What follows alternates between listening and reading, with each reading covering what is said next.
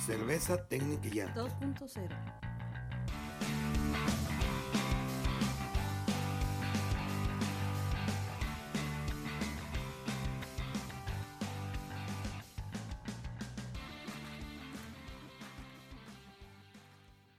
Esto es Cerveza Técnica y Arte, el podcast. Cerveceros, en el episodio anterior se presentó la primera parte del tema de maltas. Este episodio va a ser sobre la segunda parte, así que si no escucharon la primera parte, se les invita a escucharla y ya después regresar a, a este episodio. Sin más vueltas, pues le presentamos la segunda parte de maltas. Esto es Cerveza Técnica y Arte. Antes del corte estábamos platicando sobre las maltas de especialidad, que son las Crystal o, o, las Caramel, ¿no? Y hablamos un poquito de las diferencias, que a final de cuentas, como te digo, es un cambio tan sutil que muchas personas lo, lo, utilizamos como sinónimo, ¿no? Muchas veces vamos a la tienda de insumos y como no tienen caramel, pues compramos Crystal, o si no tienen Crystal, compramos caramel. Y, igual no es, no es que se nos vaya a derrumbar nuestra, nuestra receta, pero pues es importante saber las diferencias, ¿no? Pero, ¿sabes?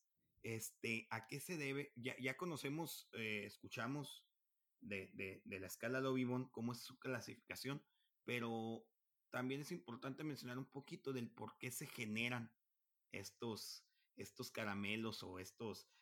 Yo cuando recién inicié en, este, en esta onda de, de la cerveza artesanal, yo pensaba que se le echaba caramelo a las maltas. Yo pensaba que estaban cubiertas de caramelo. Entonces es más complejo que eso pero sí mm, es importante mencionar de dónde vienen estos sabores o estas reacciones, este, de, la de una forma sencilla, en realidad no quisiera confundirlos, pero cuando empecé a, a, ojear el libro de, de, Maltas, di con este tema y se me hizo un tema bien, bien interesante. Entonces se los voy a, se los voy a platicar. De lo que estoy hablando son las reacciones de, de Maillard, ¿no? Los colores de la malta se deben a las reacciones de Maillard. Todo es, pues, tiene su nombre por un científico, Luis Camille Maillard, que, que descubrió este fenómeno en 1912. Poniendo de una forma muy sencilla, es cuando ciertos compuestos de la materia orgánica, principalmente los carbohidratos y el nitrógeno, se calientan, desarrollan color, aroma y sabor. En la malta, eh, la humedad, el pH, el tiempo y la temperatura juegan un papel bien importante en las reacciones de, de Maillard pero todo, todo, todo se, se enfoca a la caramelización del azúcar. Los malteros crean sabores muy específicos mediante el control de estas condiciones al momento del secado, el horneado o el tostado de la malta. La cantidad de humedad, por ejemplo, puede significar la diferencia en, e, entre un aporte de, sabores a caramelo o galletas, a pesar de que las dos maltas puedan ser exactamente el mismo color. Los colores por reacciones de Maillard es por las melanoidinas.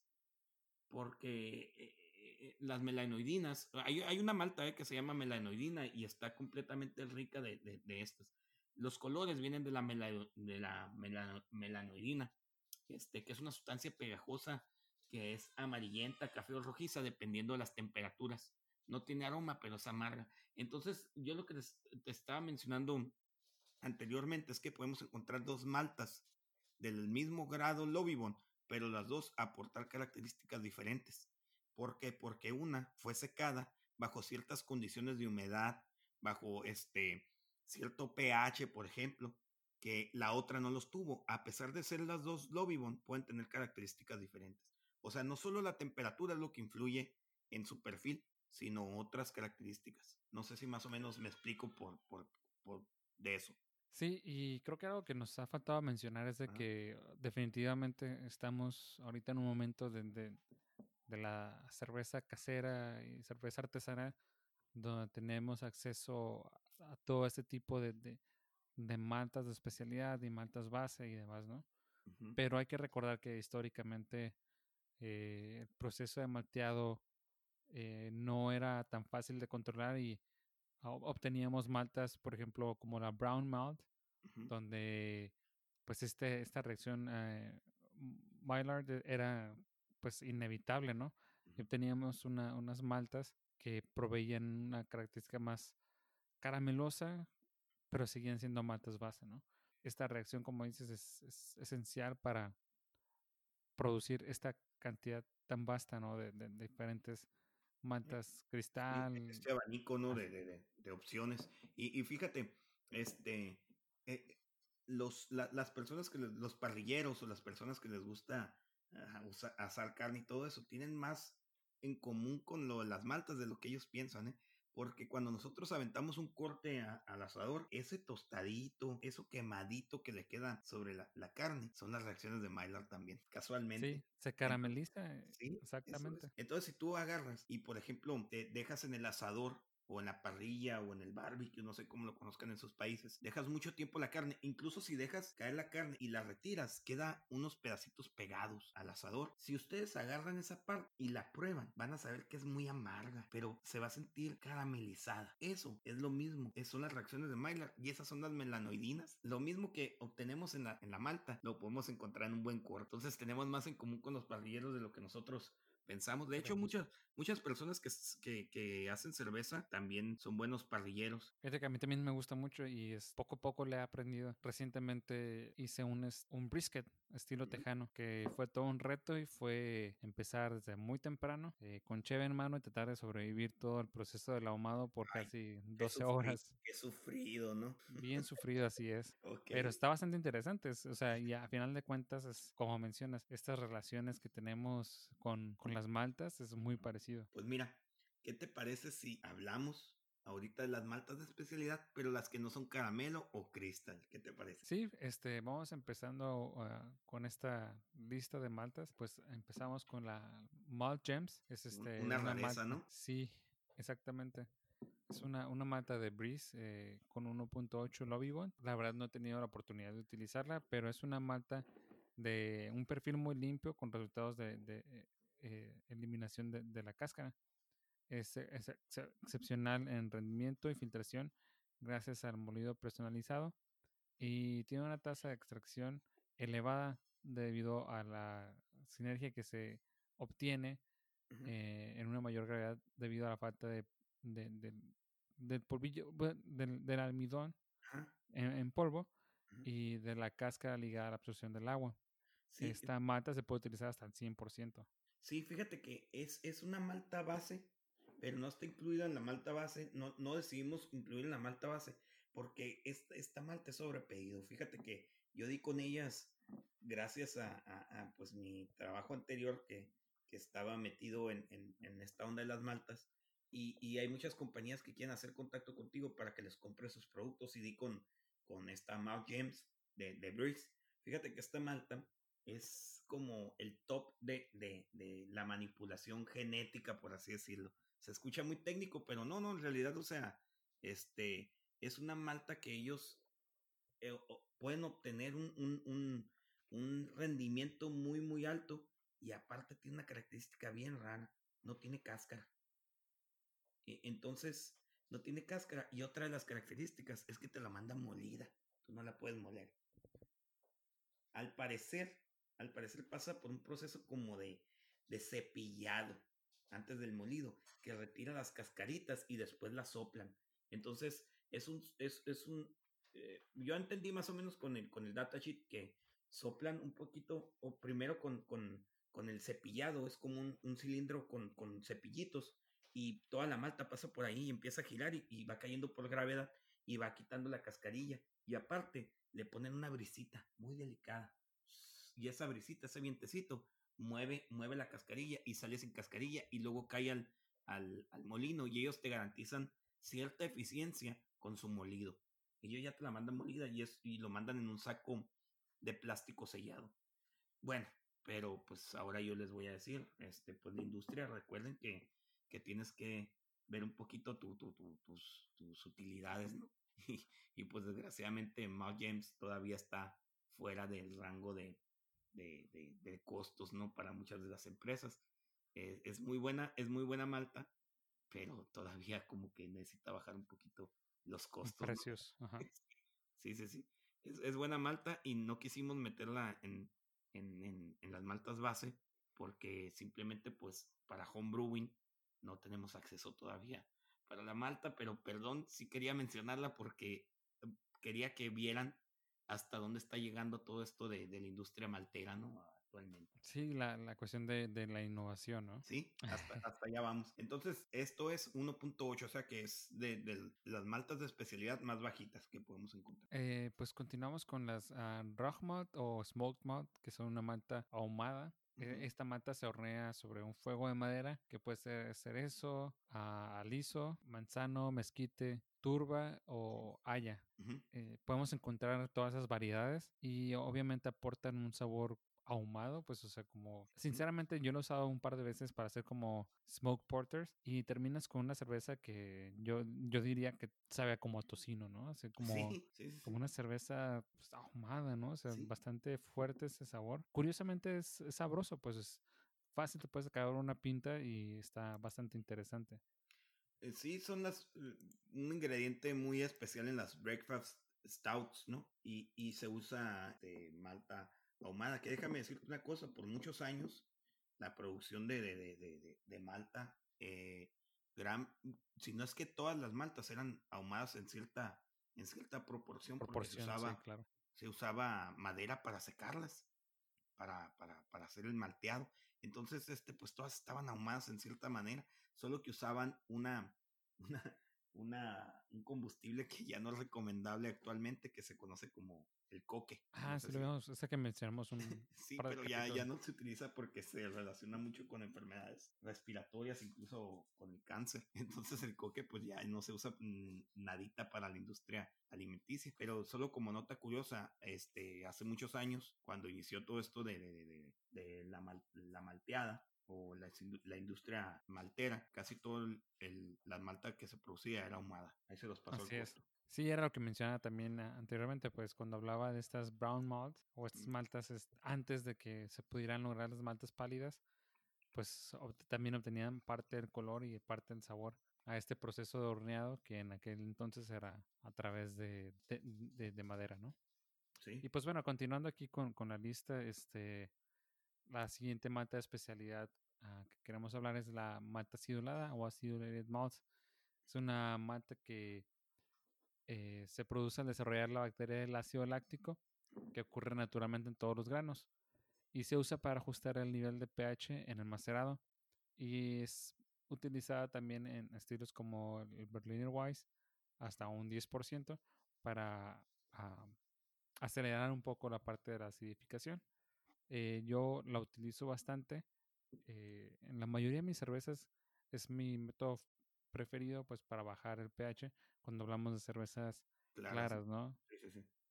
Eh, he tenido buenos resultados y Mm. está fácil de usar, o sea, es- De hecho, ha- hay, hay una pequeña trampa, ¿no? Ahí, este, eh, en realidad, este estilo de, de, de la Acidulated fue provocado por el Reinheitsgebot de, de alemán, la ley de la pureza alemana, que en realidad sí, sí, todavía se utiliza hasta ahora, pero como, como, como cultura, ¿no? Ya no está obligado el gobierno, pues ya no interviene de esa forma. eh, bueno, más o menos explicando la, la, la, la ley de la pureza ay, fue Carlos V, eh, ya, les, ya le estoy inventando nombres, ¿no? Pero fue un rey alemán, este, que él hizo las, eh, las normas de qué es lo que la cerveza debería tener y obligaban al cervecero a utilizar únicamente cuatro ingredientes para producir la cerveza, que pues son los ingredientes que ya conocemos, la malta, la levadura, el agua y, el lúpulo. Esto era porque se utilizaban otras hierbas como para dar amargor a, la cerveza y, a- y había cierta, cierto interés este, de, de- impuestos para, para utilizar el, el- lúpulo, entonces se obligaba que nomás fueran esos ingredientes. Entonces, eh, como no podían utilizar ningún ácido o no podi- podían utilizar otros métodos como para poder manejar el, el- Acidificar. el pH o acidificar, pues salió la, la malta acidulada, que simplemente en la industria moderna, pues es ácido láctico, es la, la, la, la, la malta utiliza, eh, bañada en ácido láctico, que pues se dice que se produce naturalmente, ¿no? Este, y, y, y, y se muele y ese ácido láctico llega a, a nuestro macerado, ¿no? Que te digo es una pequeña trampita como para brincarse el Reinsansebot, ¿no? Igual hay, hay personas que utilizan esta malta en cantidades muy altas para llegar rápidamente a la acidificación de las Berliner Weiss o las Gouza o, cualquier cerveza este, ácida, ¿no? Sí, de hecho sí tengo la experiencia de haber hecho eso también.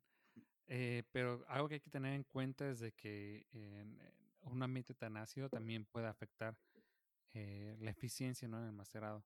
Solamente algo, algo, que tener en cuenta cuando utilizamos grandes cantidades de, de esta malta acidulada. Y sabes que también la malta acidulada genera un sabor en, en exceso.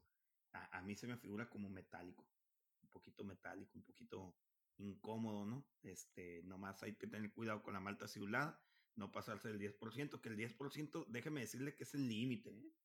O sea, eh, traten de buscar, bueno, traten de ajustar conforme a la necesidad de, de, del pH que tienen ustedes, ¿no? Pero ya si llegan al 10%, hoy ¿saben qué? Traten de utilizar otros métodos para acidificar, ¿no?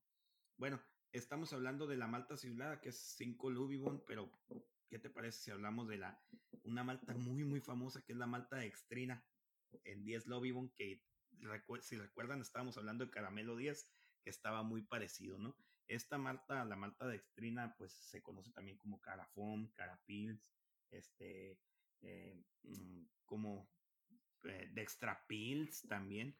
Esta malta, pues es una malta muy, muy utilizada por todos los, los cerveceros caseros y también los cerveceros industriales, ¿eh?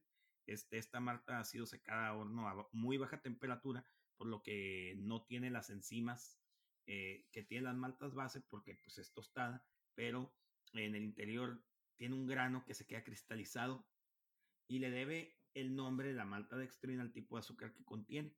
Ayuda al cuerpo de la cerveza sin la retención de la espuma, sin alterar de forma significativa el sabor. Eh, la malta dextrina genera un color pálido y se recomienda alrededor del 5% para estos fines, ¿no? Para obtener esta, este cuerpo y, y la retención de espuma. Fíjate que yo casi nunca la uso. No sé, no. Yo sí. Y fíjate que antes usaba, usaba mucho este eh, avena, avena para este fin, para tener buena retención de espuma y todo. Pero ya que me obsesioné, ya habíamos platicado antes que, que, me obsesioné con eso de la claridad de las cervezas. Y pues cuando utilizas avena, pues empiezas a mermar un poquito la, la claridad de, de, tus cervezas y pues di con la malta dextrina. En aquel entonces pues la conocía como carafón pero pues la malta extrina tiene este fin. Eso es con las la 10 lobby ¿no? La malta dextrina. Ahora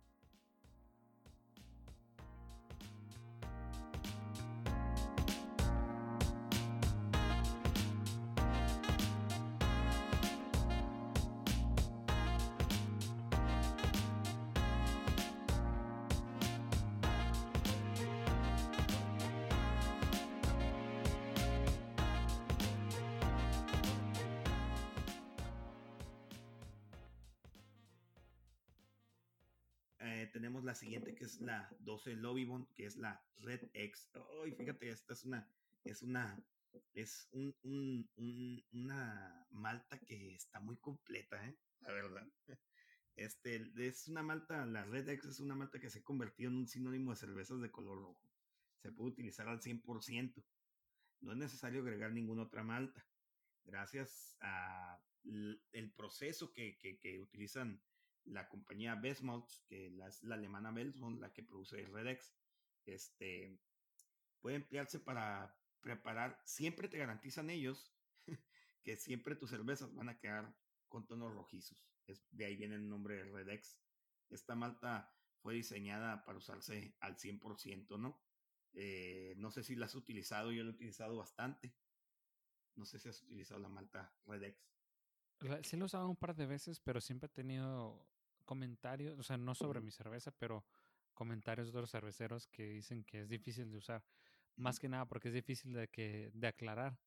Y obtienes, sí, un, obtienes una cerveza roja, pero turbia.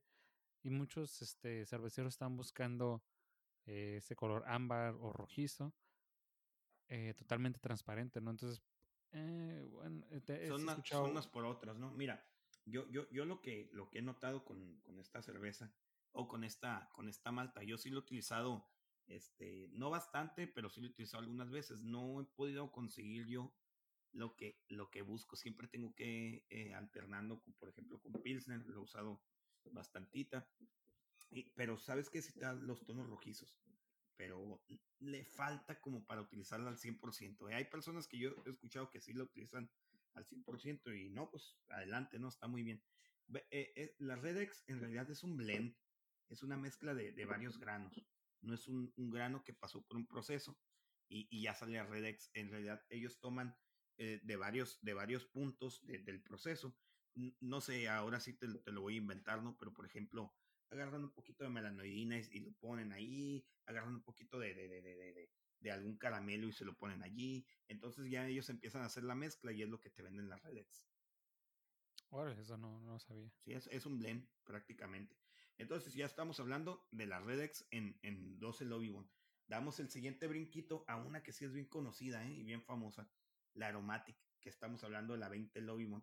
Esta es exclusivamente de Digemans la, pasada Redex es de Bestmonts, de la alemana de La Aromatic este, es, es una malta eh, belga por, por, excelencia, ¿no? Eh, básicamente es como el equivalente de una malta Munich, pero se hornea a una temperatura diferente, se hornea como alrededor de los 115 grados centígrados, que son como 240 o 239 Fahrenheit, y se mantiene esta temperatura. O sea, no, no, no, no suben la temperatura, lo dejan así, pero hasta obtener el color este de los 20 lobby. O sea, el proceso lo alargan en tiempo, pero nunca suben la temperatura. Es por eso que es muy característica, ¿no? Eh, dependiendo de la cantidad, puede generar sabores como miel, pasando un poquito por, por el panecito, hasta pasas incluso, ¿eh? Este tiene un olor bien característico, por eso es que se llama aromático, eh, tiene un color dorado. Se recomienda utilizar más o menos al 50%. Y tú que eres fan de las cervezas belgas, me imagino que ya has utilizado Aromatic, ¿verdad? Sí, es una de, las matas que utilizo especialmente para las blonde, incluso hasta Duvel. Y pues obviamente le aportan esa característica muy, muy belga, ¿no? Está, es, muy buena. Y, el aroma, ¿no? Definitivamente resalta. En combinación con las levaduras, eh, complementan eso de, de una cerveza belga. Sí, yo creo que la aromatic. Oh, perdón, perdón. No, adelante. Yo creo que la aromatic es necesaria en los estilos belgas. La neta. O sea, sí, sí he encontrado yo estilos que, recetas, perdón, este, que, que, no incluyen la aromatic, pero le da ese toquecito así como que, ¡pam! Este es un estilo belga. Más o menos, no, espero no exagerar con eso. Sí, y justo eh, voy a hablar un poco acerca de, otras matas que también utilizo en, cervezas belgas, por ejemplo la Biscuit o la Victory, eh, que siento que se complementan muy bien con el Aromatic. De repente, este, un poquito de, Aromatic, un poquito de, Biscuit, eh, ayudan a que se complementen esos olores con los sabores, ¿no? Se generan este, características de, de las cervezas belgas. Pero bueno, continuando aquí con la lista, este, estábamos hablando de los 20 Lobby Bond, eh, continúa 22 Lobby Bond con la cara bien, que esta mata caramelo agrega sabores únicos de las cervezas estilo de Viena y en las abadías estilo belga. Eh, imparte matices dorados y se puede utilizar hasta un 10%. Es básicamente un, caramelo de la, de la Viena Mod. Viena, sí, sí. Este prácticamente, yo creo que no tiene mucho que platicar por ese lado. Es prácticamente la Viena caramelizada. Y muy buena, ¿eh? También he tenido buena experiencia. muy bonito color, ¿eh? Sí. Da muy bonito color.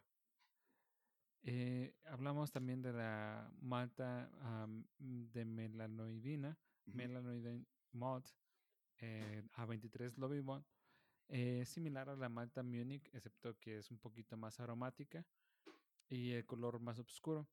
Eh, se utiliza como un truco para ahorrarse el proceso de la decocción y pues produce un color más rojizo que el color dorado producido por la malta Munich. Se puede utilizar hasta un 50%. Pues es de lo que estábamos hablando, ¿no? De las melanoidinas. En realidad, si no quieren estar ahí, este, se quieren ahorrar el proceso de decocción. O si quieren un color muy bonito, ¿eh? porque también melanoidina produce colores muy bonitos, también este, tirándole a rojos, pues este, pueden utilizar la malta melanoidina y se ahorran la, la decoction, ¿no? Así este, es. Esta es 23 Lobby One. ¿Qué seguiría? Este, como les había comentado, este, también que se utiliza mucho en, cervezas belga, está la Biscuit, Biscuit Malt a 24 Lobibon. Este, obviamente es de origen belga y pues proporciona un carácter de, pan o de galletas, eh, un aroma tostado y a veces un color rojizo leve. Se puede utilizar hasta un 15% y sinceramente tiene un, sabor muy característico. Yo, yo lo relaciono mucho con, con esa parte de, galletas. Sí. Este está bastante buena y como les comentaba, muy, muy utilizada en, cervezas belga. Eh, y más o menos dentro del mismo eh, estilo está la Victory Malt, eh, que está a 25 Loibon. Es este, esta malta es por um, Breeze y es una malta tostada, como les comentaba, muy parecido que la Biscuit y le da a la cerveza un sabor un poquito más a nuez, a, agregar reflejos anaranjados a tu cerveza y genera un carácter de malta acentuado sin dulzura, de maltas cristal o caramelo. Se puede utilizar hasta un 15%. Eh, mucha gente las utiliza medio intercambiablemente entre Biscuit y Victory. Este, es que sí son muy parecidas, ¿eh? Sí, son muy parecidas. Yo las he utilizado las dos y he tenido muy buenos resultados, especialmente en cervezas belgas y como comentaba, tienen esa característica que, que es muy, muy belga, no sé cómo, cómo decirlo. Pues. Sí, sí, es que yo, la neta, sí sé lo que, a lo que te refieres, pero no, no hay manera de cómo explicarlo, de, de no ser con una pinta en la mano, pues. Entonces está un poquito complicado. Así es. ¿Qué te parece si, si hablamos, estamos en 25 Lobibon, hay otra 25 Lobibon y era lo que hablábamos de por qué esa diferencia? Este, las dos son 25 Lobibon, pero tienen perfiles completamente distintos. Y eso es porque se secaron bajo condiciones distintas. Tal vez el pH, tal vez la humedad, o, no lo sabemos porque no somos malteros, pero por ejemplo la Honey Malt es 25 Lobibon también, igual que la Victory, pero sí son diferentes. La Honey Malt, como dice su nombre, este, pues genera aromas y sabores parecidos a la miel, agrega una intensa dulzura a maltas sin sabores tostados o astringentes, se recomienda al 20%.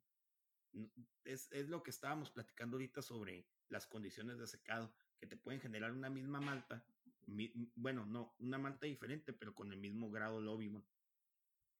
Fíjate que esta malta me gusta mucho a mí para, para las Hazy IPA, porque siento que complementan mucho la parte del lúpulo, ¿no? Si ya estamos hablando de que tenemos una, una levadura que produce ésteres eh, tirándole a esa área así medio tropicalosa. Y aparte tenemos este, los lúpulos de, Nuevo Mundo. La Honey Malt viene a complementar todo este, este rollo de, del afrutado, ¿no? La verdad me, encanta esta, esta malta Honey Malt. Sí, es, es, bueno, yo la que conozco es, es este de Gambrinus, esta compañía maltera canadiense. Eh, creo, creo que está en, en, en, en Alberta. Ah, no, no recuerdo, pero sí es la más conocida, Gambrinus, ¿no? Canadienses. Eh, eh, bueno, ya que estamos hablando del, de, de 25 Lobibon, pues nos brincamos al 27 Lobibon, que es una, es una malta muy conocida, que es la Amber, la malta Amber. Eh, pues técnicamente es algo muy parecido, alrededor de los 25, 27. Tenemos un sabor a galleta con un poquito de café. Es una adición muy común para las cervezas rojas escocesas o las amber. Se recomienda el 15%, como el nombre lo dice, pues es una malta amber, ¿no? Se recomienda para las, las amber, las red ales o las este, escocesas, ¿no? Hay otra que ya dando el brinquito de, de tres Lobibon, tenemos 30 Lobibon, que es la Carapils Copper, no sé si la habías escuchado, es técnicamente como si fuera una malta dextrina, pero tostada. Este, eh, es, mm, e, e, el, único detalle, eh, no solo agrega cuerpo en este caso, como la malta dextrina o la Carapils o la Dextrapils o la Carafón, todos los nombres, ¿no? Este, aparte lo que, lo que aporta es esta, la, la, la, la Carapils Copper, que esta, esta malta la, la maneja Breeze. Este, yo la he visto únicamente con ellos. Aparte de generar el cuerpo y la espuma, la retención de espuma, este, también da color y sabor, ¿no? un tonito así como doradito, ambarino, este, para eso funciona la, la Carapils Copper. Y hay una, una manta que la verdad sí se las voy a recomendar si, si llegan a encontrarla para, para el uso en, en homebrewing, ¿no? Para el uso casero. Es la, la Caramel Steam. O sea, esta, eh, esta malta es, tiene 40 Lobimon. Nos damos un brinquito de 10 Lobimon. La Caramel Steam está utilizada, este, tiene una dulzura delicada, pero no tiene casi nada de astringencia. O sea, no tenemos el riesgo de, de, los granos tostados porque está secada por medio de, de este, de como su nombre lo dice, vapor. O sea, no tenemos, e, es, es, es, es, una rareza. Eh, creo que sí es un poquito costosa en comparación con caramelos o otras maltas de especialidades, pero esta creo que es de Great Western Malt y, y, tiene un perfil muy suave, ¿eh? tiene un perfil como de nuez, galleta, caramelos, ciruelitas y da un color rojizo, se recomienda al 20%. Esta es una rareza, ¿eh? está muy, muy suave esta, esta malta. Nunca la he visto, ¿eh? pero suena muy interesante. Es sacada por medio de, de vapor.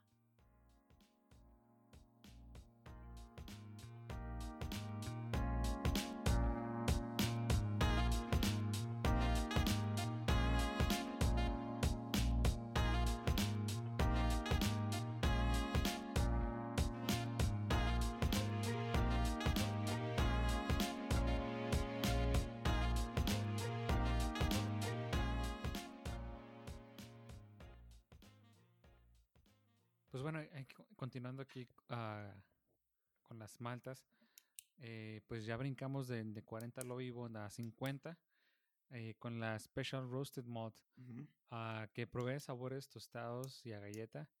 Eh, desarrolla notas notables a hojuelas de salvado, como los, los como el cereal, ¿no? Es el brown flakes. y este y crea un, sabor distintivo a, como a sordo o la masa agria, que es, pues últimamente está de moda, ¿no? Eso de hacer pan con masa madre, ese sabor a... a sordo. sordo, no, sé cómo describirlo. Sí, una masa agria, podríamos decir, o malta acidita. Y pues bueno, tiene un color naranja eh, rojizo distintivo. Se puede utilizar hasta un máximo del 10%. Eh, continuando, este, tenemos una, una, malta que también he utilizado bastante, la, la Cara Munich. Cara Munich es una uh, malta caramelo a 60 Lobibon, que es básicamente la, la malta Munich caramelizada. Da un sabor más completo y aporta estabilidad a la espuma. Agrega azúcares caramelizados que no son fermentables y proporciona un cuerpo en todas las cervezas y aporta un rico aroma a malta. Eh, da un color eh, saturado rojizo profundo y se puede utilizar hasta el 15%. La verdad les recomiendo mucho esta Cara Munich, es muy buena. ¿Tú, ¿Tú, en qué las has utilizado la Cara Munich? Eh, fíjate que la utilicé recientemente para hacer esta eh, la Viena Lager. Le puse un toquecito nada más porque me quise ir más por el lado alemán en, lugar de, de ponerle caramelos eh, americanos. O americanos. Dije, me voy a ir por, por toda el área alemana. Y pues bueno, eh, puse un toquecito de, de este caramel y me, y me, gustó bastante el resultado. Oh, interesante. Interesante, hay que, hay que probar la cheve. Estábamos hablando del 60 Lobibon. 60 Lobibon. Vamos a continuar con el uh, Brown Malt. Eh, brown Malt es este, una malta que tiene 70 Lobby Bond que imparte un sabor a tostado oscuro y un amargor a una cerveza. Se utiliza en, estilos antiguos de cervezas inglesas como Brown, Porter y de repente lo he visto utilizado cuando se quiere tratar de recrear ese sabor antiguo o clásico de cervezas inglesas. Se puede utilizar hasta un 15% y obviamente tiene este, estas características de, las brown, ciertos caramelos. Eh, está bastante interesante. Eh, continuando aquí con la lista, Vamos a hacer un brinco bastante grande de 70 lobby vamos a brincar a 150 con esta malta que, que la verdad está muy interesante. Special B, también la, utilizo mucho en las cervezas belga. es la malta más oscura de, la, de las maltas cristal belgas. Proporciona un intenso carácter a caramelo tostado, un color rojo rubí a las cervezas y una pequeña cantidad agrega profundidad y compleja a las cervezas oscuras, además de obtener un, aroma y un sabor a malta intenso. E imparte sabores a pasas a las cervezas trapenses y sabores a ciruelas en las Duvel. Como lo había mencionado, pues la, esta malta es muy utilizada en las cervezas belga, especialmente yo en lo personal lo he utilizado en, en las Duvel, en las Tripel aporta unas características bastante especiales. Sí, este, de, de, ahí, de allí viene el nombre, ¿no? Este, Special B viene por belga, Belgian. Este, la compañía que yo conozco de, que maneja Special B es Digemans, este, pues es una marca belga por, por excelencia. Creo que también este, la compañía está franco-belga, este, también tiene, tiene, tiene este, Special B. Special B. Sí. Pues entonces, si ya estás hablando de 150 y de, y de brincos grandes, pues vámonos ya al 350, que es la chocolate malt, ¿no? La, la malta chocolate. Pues ya estas son casi clásicas, ¿no? Ya, ya conocemos cómo, cómo responden estas, estas maltas, ¿no? Pero pues igual, este, sabemos que la malta chocolate agrega un color oscuro y un agradable sabor a tostado. En pequeñas cantidades le da un sabor como a nuez y un color como rojo profundo, rubino, mientras que las, en cantidades altas le da un color negro y un sabor a café tostado o cacao, ¿no? Ya, ya maltas, ya muy, de un tostado muy alto, pues se recomienda cantidades alrededor de los 10%, ¿no? Este, otra, otro clásico también que tenemos, eh, no sé si querías decir algo de la malta chocolate. No, solamente, bueno, ya que me diste la oportunidad, digo, la chocolate malt es como como esa clásica que va en casi todas las cervezas entre stouts, eh, porters, browns. Yo, lo he utilizado hasta incluso en, cervezas ah, como las Red Ale, en pequeñas cantidades para darle ese toquecito, como dice, rojizo, en rojo rubí. Eh, la verdad es, es, una muy buena malta. No, no, no sé si, si hayas escuchado, yo no sé, se me hace un poquito eh, peligroso, no recomendable, pero hay personas que lo hacen utilizan malta chocolate con Pilsner para, para hacer una este ISO, ISO Viena, ¿no? Se un poquito curioso, como que, ay, ¿a poco sí? Pero pues bueno, hay personas que le funciona y pues ahí está, ¿no? Este, pues ya dando otro, otro saltito de 50 lobby bones, ¿qué te parece si eh, platicamos sobre la rose barley o la malta? bueno, no es malta, ¿eh? Este, la cebada tostada, este, que es 400 lobby bone. Y en realidad no, no está malteado este grano. ¿eh? Está hecho de, de, grano no malteado, por lo tanto tiene un sabor mucho más seco y parecido al café dulce. Es de color rojo a café oscuro y agrega un color eh, eh, pues rojizo intenso, pero sí tienes que estar un poquito este, cuidadoso con las cantidades, ¿no? Este, se utiliza más o menos como el 7% en portas y stouts y y un 5% en, en, en cervezas brown, ¿no? Este, hay que ponerse un poquito trucha de no excedernos del 10% porque empiezas a tener broncas con, la astringencia, ¿no? La astringencia, los taninos. Sí, los taninos. Hay que estar trucha con esta malta. Bueno, con la con Rose Barley, ¿no? Que no es una malta. Hay otra bien, bien conocida que es la carafa especial o Special Carafa, que ya le damos un, un saltito de 50 Lobibon esta malta se produce a partir de, de cebada descascarada o este, le, quitan, le quitan la cáscara, ¿no? Para ayudar a reducir la, la astringencia o la aspereza de, de, la cerveza. Este, eh, hay que estar trucha con, con, con, con todo este tipo de, de, maltas que tienen cáscara, ¿no?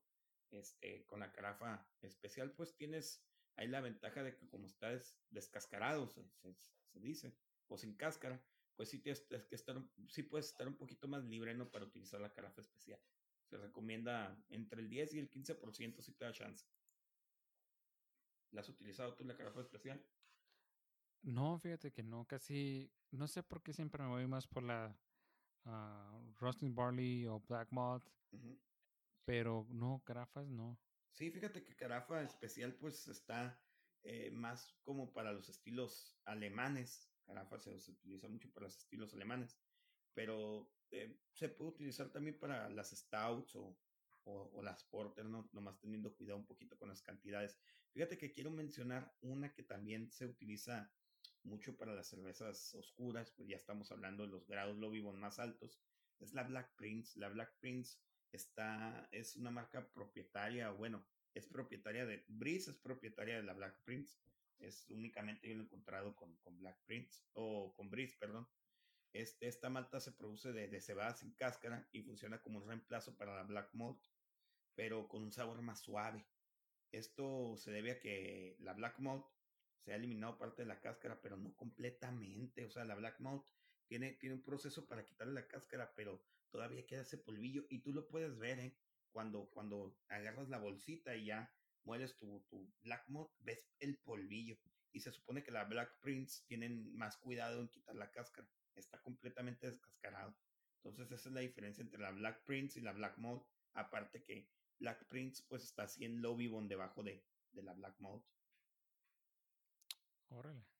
Fíjate que nunca la he visto, ¿eh? Sí, sí.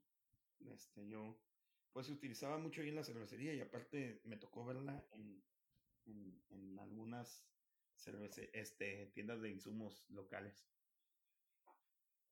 Pues bueno, y si continuamos aquí con, con la lista, pues el, el que sigue, eh, brincando a los 500 lo vivimos a 600 lo vivimos, está la Black Barley o cebada negra, que es una, una versión extrema de la cebada tostada, ¿no? Proporciona característico sabor seco, similar al café o al, color y, da un color oscuro. Eh, se puede utilizar hasta un 5% en porters, hasta 10% en stouts y pues hay que tener mucho cuidado. A veces es difícil eh, si se está comprando cebada tostada o cebada negra, ya que estos días los nombres se usan indistintamente, aunque son, son diferentes. Sí, sí, pues estamos hablando de 200 lobby de diferencia, ¿no? Sí, y digo, me ha pasado que hago mi receta, y llego a comprar los insumos y están, eh, agarro una más oscura, una más ligera. Y también creo que algo que no hemos mencionado es de las diferencias que hay cuando hablamos de, por ejemplo, de chocolate malt, eh, la versión este, inglesa y la versión americana, oh, sí. que pueden tener este lobby bond diferente y pues obviamente características diferentes, ¿no? Siempre hay que estar bien, bien conscientes de qué tipo de mate estamos buscando y qué lobby bond es. Sí, y ponerse trucha que es lo que nos están entregando, porque muchas veces decimos, oye, este, la vez pasada recuerdo que me gustó más cómo quedó la cerveza y tú estás buscándole por otros lados y en realidad te digan otra, otra, otra malta, ¿no? Completamente distinta. No completamente distinta, pero parecida, ¿no? Pero que tú no te diste cuenta. Pues. Y yo creo que es importante mencionar que en todo este tema, obviamente las empresas, ah, a pesar de que estamos hablando, por ejemplo, de, de por ejemplo, eh, tienen gran influencia en el resultado que tienen en, sus maltas, ¿no? No es lo mismo comprar eh, una Pale americana que comprar una Pale inglesa, comprar una Pale alemana. Todas tienen sus, sus características diferentes y siempre es bueno acordarnos de, de quién es la empresa que las está produciendo, si es que nos gustó alguna manta en específico. Sí, porque entre de empresa a empresa sí hay alguna, alguna diferencia, ¿no? Así es. Y pues bueno, ya para hablar de la, de la última malta que vamos a hablar el día de hoy, este está la Black Malt eh, a 600 Lobby y la malta es la más oscura de todas, se usa con moderación para ganar un color profundo, oscuro y un fuerte sabor a carbón tostado. este está, está interesante. Está, trucha, trucha, ¿eh? Sí, eh, no, hay, no hay que usar más del 3%, pero es, está interesante cuando queremos obtener estas eh, stouts súper obscuras con, con esa característica bien, eh, ¿cómo decirlo? Así como petróleo, ¿no? Así Sí, sí, una cerveza completamente negra, ¿no? Negra, Este, exactamente. Sí, sí, está, está complicado porque ya estás este, jalando la cola al diablo de generar astringencias, ¿no? Con este tipo de maltas, pero hay personas que sí, sí se sacrifican mucho eh, por el color, por obtener ese, ese tono, ese color negro, este, profundo, ¿no? Este, pues eso se puede conseguir únicamente con la malta, la malta negra. Oye, este Juan, y, y, y fíjate que eh, no nos alcanzó el tiempo, la, la, verdad, hay muchas maltas, hay una infinidad de maltas, eh, algunas exclusivas de algunas compañías, eh, y tratamos más o menos de poder hablar de, de, de las más utilizadas o, o, o, las más especiales, por así decirlo. Pero no sé si tienes algún comentario de algunas maltas que se nos hayan pasado o que no las mencionamos aquí, pero pues tal vez como que existen y, y, que pueden ser una rareza o que tal vez no están tan disponibles en, en el mercado, por ejemplo, aquí americano o en, América del Norte, pues tal vez no tenemos acceso a, a, a las mismas maltas que nuestros amigos de, de, del cono sur sí tienen acceso, o nuestros amigos de Europa tienen acceso a ellas, o incluso en Oceanía, ¿no? Nueva Zelanda, que, que está empujando muy duro con, con toda la onda de, de, de cervecera, ¿no? Pues fíjate que sí nos faltaron bastantes y si no sería eterno este, este tema. Algo que tengo ahí en mente, este, que me llamaba la atención y nunca he probado, por ejemplo, es la, la, la Crystal 77, uh -huh. que se me hace muy curioso, es como que decidieron obtener ese, ese perfil en específico y solamente para resaltar que en el tema de las amatas caramelo y cristal, que cada compañía decide hacer sus cristal y caramel a, a cierto perfil, tratando de obtener uh -huh. cierta malta especial, ¿no? O sea, o proveer esas características que nadie más puede proveer. Y es que una vez que empiezas a caramelizar estos azúcares, se, se diversifica mucho el tipo de sabores y, y, olores que puedes obtener de estas maltas, ¿no? Sí, sí, sí. Pues mira, este, pues la, la, la 77, ¿quién la maneja, eh? eh si mal no recuerdo, es, uh, es Crisp. O oh, Crisp. Es una inglesa. Ajá, inglesa, okay. exactamente. Pues, pues, igual, o sea, yo, yo tengo algunas maltas ahí que, que son importantes de, de mencionar. Incluso eh, me gusta mucho la, la, Black Pearl o perla negra de, de, de este, de, esta compañía chilena Patagonia. Patagonia aparte tiene unos muy buenos caramelos que entran en unos números este, eh, raros, ¿no? Por ejemplo, el, el caramel 55 lo tienen. Creo que tienen también este caramel 110 y Caramel 25.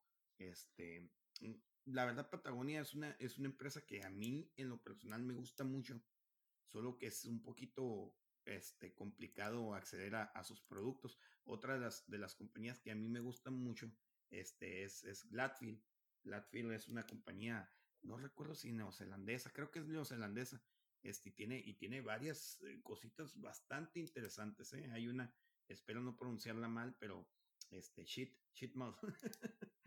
suena, suena como algo no muy agradable, pero, pero es un grano especial. Este, ellos, ellos lo, lo maltean. También, ¿sabes qué tienen? Y, y, y, está bien suave. Este, tienen maíz malteado. Órale. Sí, maíz malteado, ya que el maíz pues, puede ser malteado. Y no se acostumbra a utilizarse mucho. También tiene una malta que se llama Eclipse. Es, la malta Eclipse está hecha por, está hecha de, de eh, eh, eh, trigo, trigo este, tostado, pero está, el tostado es muy, muy especial, está muy, muy suave. También hay otra que, que se llama Redback de ellos. O sea, yo, yo me puse de clavo con, con esta compañía porque me llegó un panfleto, me llegó un, un este, información de ellos y, y, la más importante es una que se llama Sour Grapes.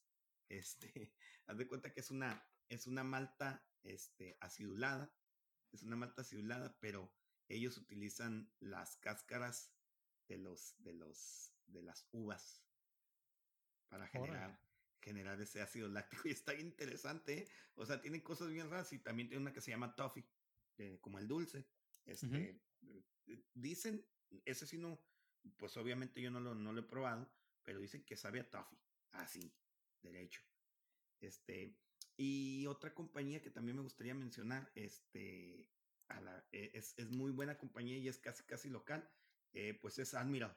Admiral es una compañía de aquí de, de, de California. Eh, no recuerdo, no recuerdo dónde es. Eh, creo que es de Alameda, Alameda, California. Alameda, así es. Y, y, tiene unas maltas, loco. El problema con Admiral es que es sobrepedido, porque ellos hacen todo de forma artesanal y onda así como que orgánico y, y, y, y, producen en bajas cantidades. Pero yo que he hecho la cata, la cata de, de, de, de los mostos generados por, únicamente por, por, las maltas y comparamos este, las Pilsner eh, de varias compañías, comparamos la Pale de varias compañías, comparamos las Pales de varias compañías y la verdad, así, a, sin, sin temor a, equivocarme, en casi, te puedo decir que el 75% de las catas que se hicieron, Admiral quedó en muy buenos lugares. Sí, la verdad es que sí me ha tocado probar cervezas hechas con Admiral y son otra cosa, ¿eh? están muy buenas. Como dices, lamentablemente es de que producen eh, bajas cantidades. muy poquito. Este, he probado, por ejemplo, la, la Gallagher Best de ellos y uy, muy buena para cervezas inglesas están bastante, bastante bien. Sí, eh, Gallagher es, es la opción de ellos de, de, Golden Promise. Así es, sí. Está muy buena. vas a decir que, que, que, como si fuera mención pagada de ellos, pero conozco mucho sus productos porque hemos trabajado con ellos este, eh, eh, estrechamente, ¿no? Este, conozco casi todos sus productos y sí, sí, este, Admiral, la verdad, se, se la está rifando, ¿eh? No es mención pagada. Espero que tengan chance después de, de, de, de, de probarlas. y sí, sí, sí, sí. Sí, claro. Este. Entonces, creo que ¿qué, qué, te parece si platicamos un poquito de, de, de, cómo está la cuestión, ya pues para terminar, un poquito de cómo está la cuestión en, en materia de nacional en México, ¿no? Que nosotros pues este, estamos muy, muy, metidos en, en, en ese cotorreo.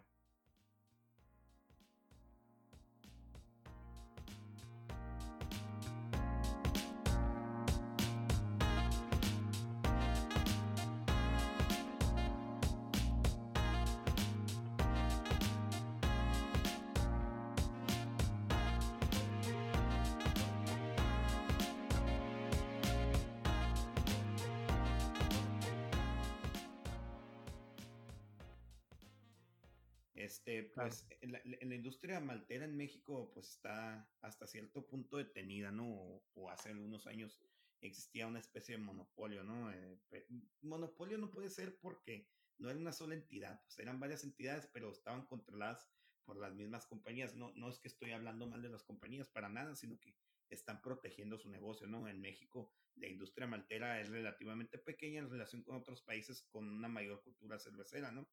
Este, el grupo modelo de este, AB InBev y el grupo Cuauhtémoc Moctezuma, que actualmente es de Heineken Internacional, este, con, este, consumían en sociedad esas dos compañías aproximadamente el 92% de la producción total de las cuatro malteras más grandes de México, pues. Pero hace, creo que fue en el 2018, a finales del 2018, tal vez estoy un poquito equivocado, esta sociedad se, se disolvió Fíjate que ellos, el grupo Modelo y el grupo Cuauhtémoc Montezuma, tenían una sociedad este, que, que en realidad mm, quien la manejaba era el impulsor agrícola SADCB. Este, ellos trabajan de la siguiente forma, ellos compraban el grano eh, crudo y se lo vendían directamente al, al, al, al, agricultor. El agricultor sembraba lo que ellos le daban y, y, ya una vez con el producto terminado se lo vendían de nuevo. O sea, prácticamente eran sembradores de, de, su, grano, por así decirlo. Y ya una vez que esta sociedad se, se disolvió, pues se abrió una oportunidad para las empresas malteras mexicanas independientes, ¿no? Y yo te puedo mencionar de tres malteras que, que, que las, no, no, las conozco físicamente, pero sé qué tipos de productos están, están produciendo porque han estado presentes en, en, en las exposiciones cerveceras, ¿no? Este, se me viene a la mente la, la, maltería central de Altiplano, que tiene mucha presencia en, en, redes sociales, maltas cerveceras de México que ellos producen en cantidades muy pequeñas y está muy suave porque compran localmente. Creo que, ay, no sé si están en Zacatecas eh, o en, en, en, Querétaro. Ay, la verdad se me fue ahorita el, la, la, localidad donde están ellos y ellos le compran a productores este, locales y otra es la maltería de especialidad, la nacional. Este, esas tres malteras son las que están ahorita haciendo ruido en México. Yo sé que hay otras, sé que hay otras, pero eh, no tienen alcance como estas tres malteras lo tienen, ¿no? Fíjate que en la última eh, edición de Cerveza México me tocó conocer una de estas malteras y estuvimos probando de... Sí, altiplano creo que era, ¿no? Altiplano, creo que sí. Sí, sí, sí. Y estaba muy interesante, tenía muy buena malta. O sea, e, estaba... El, problema que yo he detectado, mm, bueno, para las personas que nos escuchan de otros países, siempre México ha sido la transportación.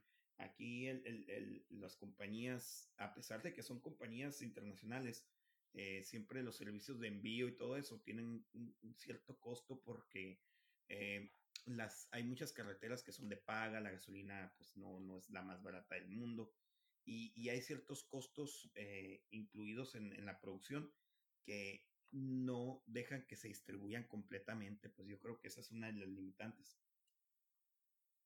Está, está interesante porque bueno, considerando, por ejemplo, los lúpulos, que mucho lúpulo viene de a través de Estados Unidos y es difícil llevarlo al centro del país, está interesante cómo la malta es difícil llevarla a los extremos del país, no que llegue a Tijuana, por ejemplo, eh, que llegue, supongo yo, a Yucatán, a ser bastante difícil por lo que mencionas.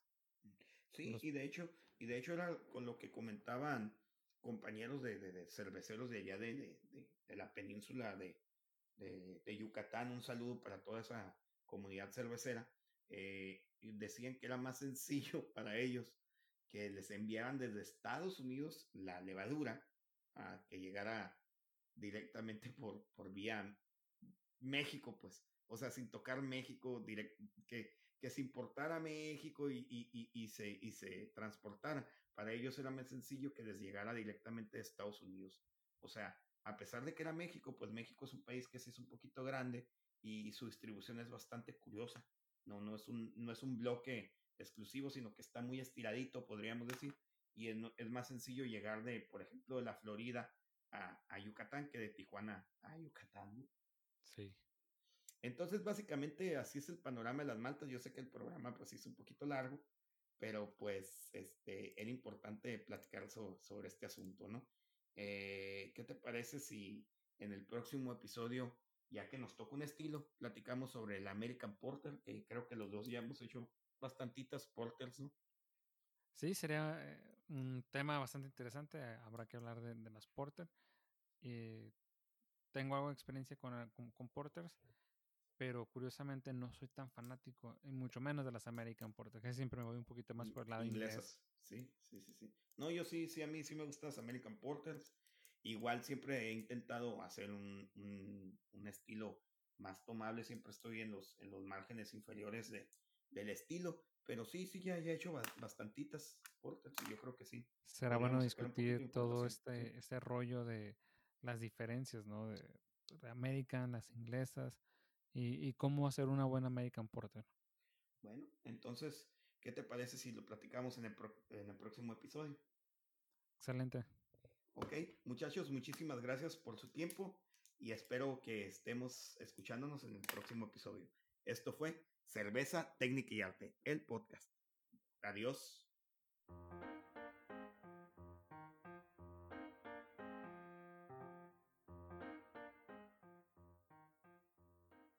Compañeros, estamos en contacto en nuestras redes sociales a través de Instagram, Facebook y Twitter como Cerveza Técnica, donde podrán encontrar novedades, recetas y tips para la elaboración de sus cervezas.